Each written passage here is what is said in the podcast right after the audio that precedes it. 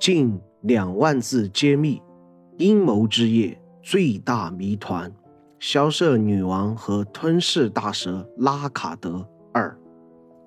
小黑盒作者考拉老同学。这段对话也暗示了百智并未直接听命于玛丽卡女王，而是通过双指所传达的遗愿领悟的道理。圆桌厅堂里。被赐福唤醒的不止百智一个人，还有死眠少女菲亚、石粪者，以及未曾来过圆桌厅堂的金面具。他的徒弟或者说追随者倒是在，他们或许都直接、间接听到过双指传达的遗志。后面三个人对应了游戏的潜藏者、绝望、完美黄金律法三个时代结局。这些褪色者能在固定的时间地点被唤醒，并非巧合。游戏的另一个结局，星星时代的主导者拉尼也有自己不同于黄金律法的使命，但是要完成这个使命，也需要我们褪色者的帮助。玛丽卡女王并不能左右获得大陆恩力量的后世子嗣。也并不能左右哪一位褪色者能够为如今的交界地带来什么，但是他在敲碎法环之前，应该预料到了被唤醒的褪色者和拿到卢恩力量的子嗣能带来什么。他是真全智，而百智只能算百知。目前的结局缺少弑神者拉卡德和米凯拉的结局。也正说明了玛丽卡女王面对其他神左右的半神的无助。神区画卷记载，本该永恒不死的神奇，从神奇的遗体诞生的剑，人们从中看见了不同的含义：重罪、毁灭、时代的终结，或也或者是开端。这把剑我们知道是拉达冈的身体化成的。这同样暗示了这句话说的可能是褪色者弑身的结局。对于无上意志而言，这是重罪；对于黄金树而言，只是毁灭，是黄金树时代的终结，开启了星星的时代，一个全新的开端。当然，也有小伙伴认为这是针对玛丽卡说的。玛丽卡敲碎了法环，终结了黄金树时代，即将带来一个全新的开端。这两种推测一对比，就更有意思了。玛丽卡的使命和褪色者的使命似乎达到了重叠。还记得玛丽卡的糜烂烙印所记载的，据说是玛丽卡女王的烙印，这是神选中的标记。但是沉重的使命会侵蚀肩负者，有如无法逃离的诅咒。玛丽卡女王终有一天会被无上意志寻找的代理人替换掉。可能是月之公主拉尼，可能是米凯拉，可能是马连尼亚。拉尼在母亲的撮合下找到了暗月的使命。米凯拉和马连尼亚都天生诅咒自己和前王者生下的孩子，除了葛德文之外，其他都被黄金树冠以恶兆之名。后世子孙葛姓人也是老弱病娇。玛丽卡女王所肩负的使命似乎是游戏里最沉重的一个。如果黑刀之夜是他联合拉尼和黑刀组织策划，牺牲葛德文腐朽黄金树作为开端，面对他背负的巨大诅咒，我认为值得。黑刀之夜的庆功仪式上，根据亵渎兽爪记载。拉尼向拉卡德馈赠了谢礼，目前并不能确定拉卡德是否亲自参与了阴谋之夜，还是派了几名手下，或是给予了其他形式的支持。他能收到拉尼的谢礼，这说明拉卡德肯定在刺杀葛德文这件事上有所贡献。拉卡德之所以参与黑刀之夜，早先的动机不明。但是，作为蛇信仰的信徒之后，是要与黄金树为敌，动机就很明确了。在讲完死王子葛德文之后，我会一起把拉卡德也讲完。在黄金葛德文被杀之后，破碎战争就开始了。半神间的非正义之战让整个交界地再无宁日。与此同时，玛丽卡女王消失，王夫拉达冈也不见了，王城转而由赐福王蒙格特掌权。他一边维持王城秩序，一边应对攻城战，一边又得抽离分身，击退野心之火旺盛的褪色者们，用真爱维护黄金树律法。为了追查凶手以及惩戒罪人，留在王城的赐福王实施了二项措施：一。追查并捉拿黑刀之夜的凶手。黑刀迪西的骨灰记载，迪西是在阴谋之夜手持寄托着死亡卢恩的黑刀，暗杀黄金葛德文的刺客之一。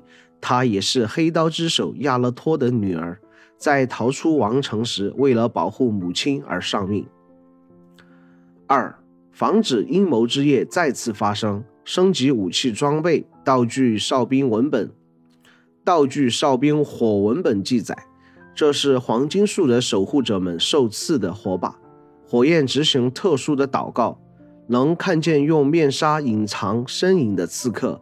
黄金树与赐福王有所戒备，为了不让阴谋之夜再次发生，死王子肉体不死，被安葬在王城下的大树根附近后，开始侵蚀大树根，并在交界地各处萌发死根。交界地从此诞生了死蛋者，一些本该死却没有死的人。死蛋者玷污了黄金律法里关于死亡的规定。与此同时，专门狩猎死蛋者、摘除死根的猎人组织开始涌现。黄金律法里也开始加入专门狩猎死蛋者的祷告。圣水油脂物品记载。这是富有黄金树魔法的油脂，涂在武器上能净化死蛋者。黄金律法不允许死蛋者存在，他们之所以出现是百密一疏。遵循律法之人呐，狩猎他们吧。死根的物品记载，死根是催生出死蛋者的根源。在东方尽头的野兽神殿里，其中的野兽祭司在收集吞噬此物，在阴谋之夜。当被偷走的死亡卢恩促成半神最初的死亡之后，便化为死根，透过地底的大树根，在交界地各处萌生。狩猎死蛋者的猎人们拿到死根后，会到盖利德的东面野兽神殿去找野兽祭祀。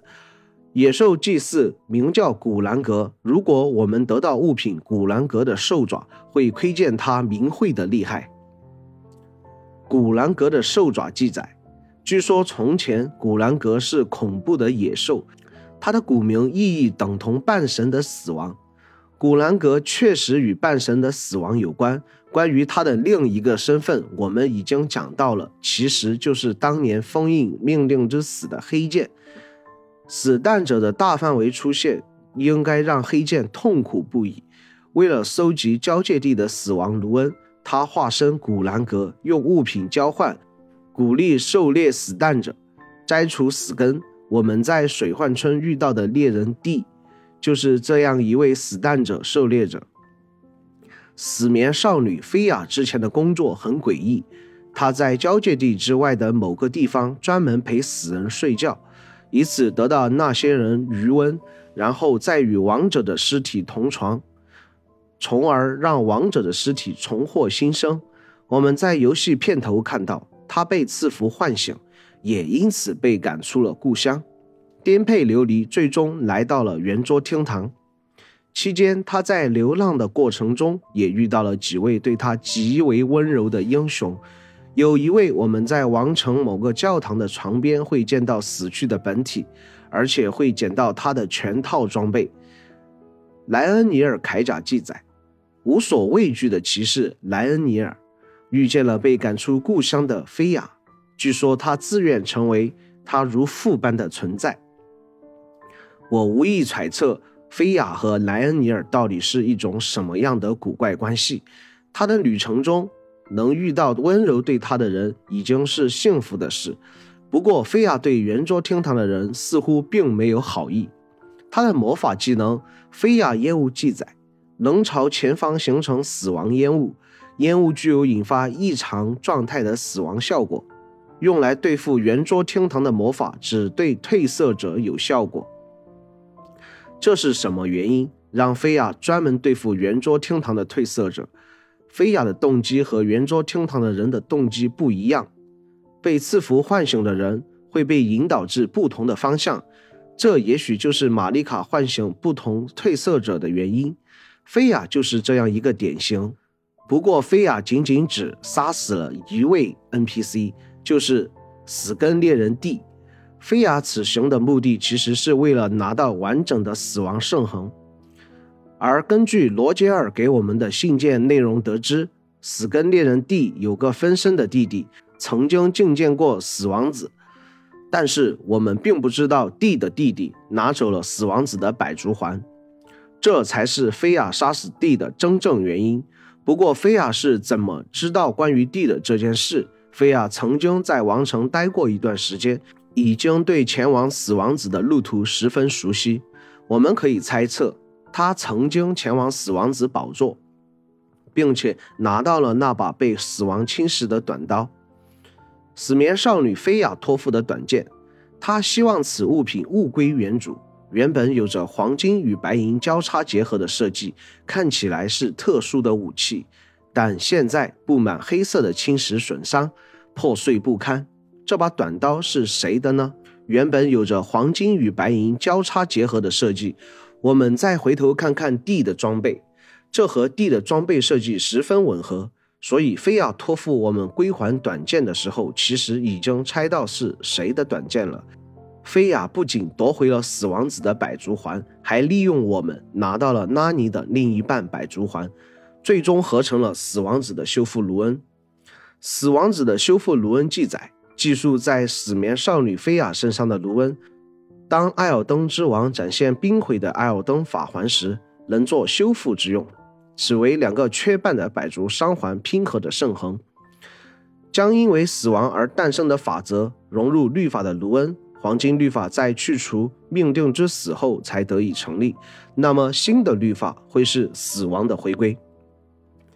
菲亚合成这块卢恩的方式其实很特殊，就是和死亡子在梦境里同床共眠，结合生下孩子，这个孩子就是死亡子的修复卢恩。不过从菲亚的对话中，我们看到他并不是被迫，而是自愿和葛德文同床，并且还感谢褪色者。呃，我想那孩子肯定会继承你的温暖，这说的是人话吗？怎么就跟褪色者有关系呢？不过仔细一想，确实有关系。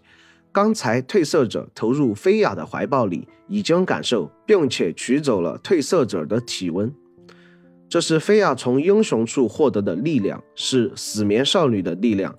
她把这种温暖的力量转交给死者，向死而生，也算是一种能量守恒。在最终结局的修复法环的环节，只要把这个修复卢恩加入黄金律法修复法环，就可以完成潜藏者的结局。这是一个容许死难者在交界地生存的黄金律法。本集播讲完毕，欢迎各位同学指正分享观点。